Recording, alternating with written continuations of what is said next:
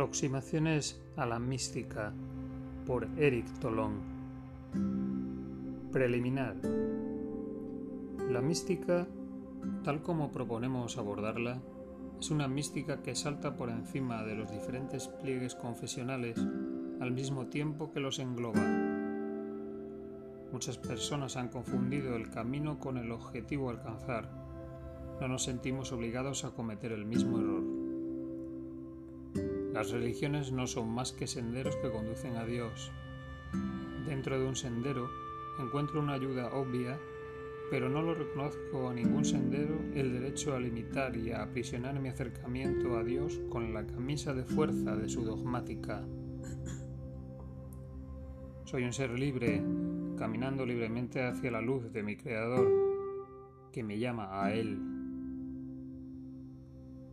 en cuanto a aquellos que podrían preguntarse de qué Dios estamos hablando, observaremos que hoy en día solo aquellos que son presa de la estupidez del sectarismo se imaginan que el Dios de los cristianos es diferente del de los hindús o del de los musulmanes, o que en su inefable trascendencia no corresponde al Tao de los chinos o al Nirvana de los budistas.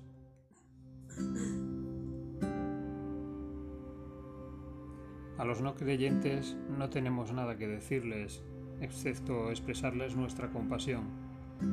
Están enfermos y desafortunadamente no podemos curarlos, porque el único médico que puede hacer algo por ellos es la divina gracia.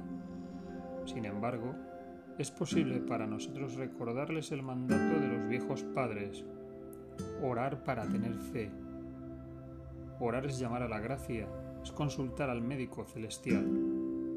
El médico celestial no es un dictador, respeta la libertad de sus criaturas. Es por eso por lo que no puede hacer nada cuando alguien se niega obstinadamente a consultarlo y cuando se deleita en su enfermedad. Lo que es particularmente absurdo es la existencia de un ateísmo militante.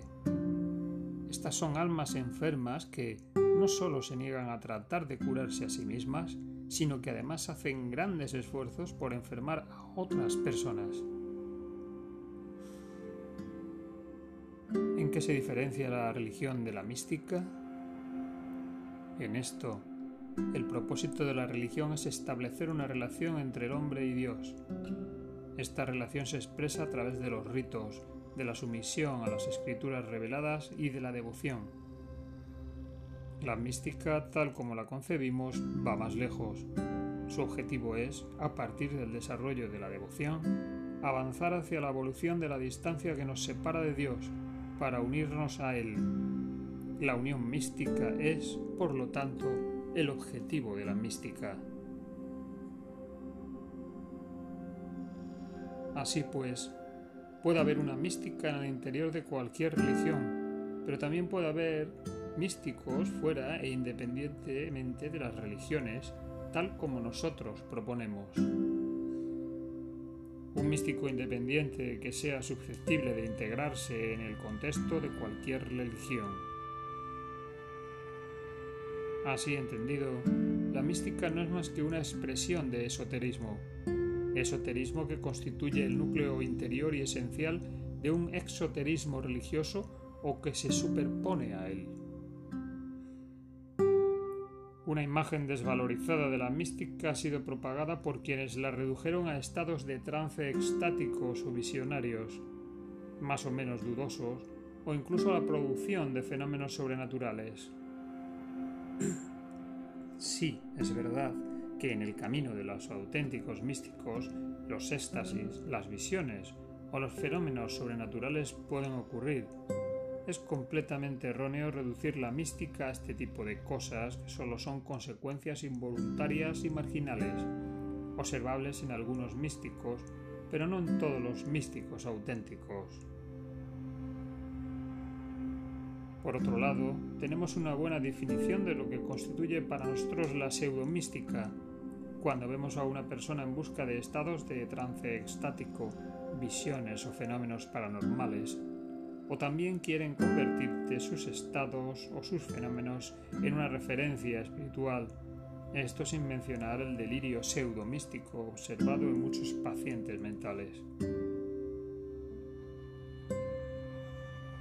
Siendo Dios la realidad trascendente, eterna e inefable, la experiencia de la unión mística es una experiencia inefable que se encuentra más allá de cualquier estado de trance extático, más allá de cualquier visión, más allá de cualquier fenómeno natural o sobrenatural.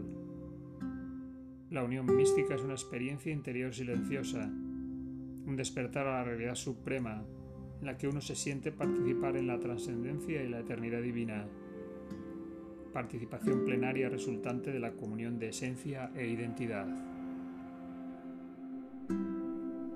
El objetivo de este libro es indicar un camino para que todos vivan esta experiencia sublime en la que se logra el verdadero propósito de la vida humana. Para lograr este objetivo, proponemos una serie de textos relativamente cortos llamados aproximaciones que sometemos a vuestra capacidad de reflexión de recogimiento y de interiorización. Como estos textos tienen un objetivo pedagógico, no dudamos en hacer múltiples repeticiones. El objetivo no es lograr una exposición brillante, sino proponer un martilleo interior. Con respecto a este tipo de texto, ningún buscador serio se contentará con una sola lectura la lectura es para el buscador serio solo un medio para su recogimiento. Es fácil de entender que solo a través de múltiples lecturas el que aspira a la luz desarrollará poco a poco en él la capacidad de vivir, de una manera cada vez más clara e intensa, lo que solo se expresa por medio de las palabras. Solo aquellos que usen este libro de esta manera lo convertirán en una herramienta para la realización espiritual que este texto constituya el bastón de algunos peregrinos. La aventura que busca nuestra dimensión espiritual es la aventura más hermosa del mundo. Tienes en tus manos tu billete para el viaje.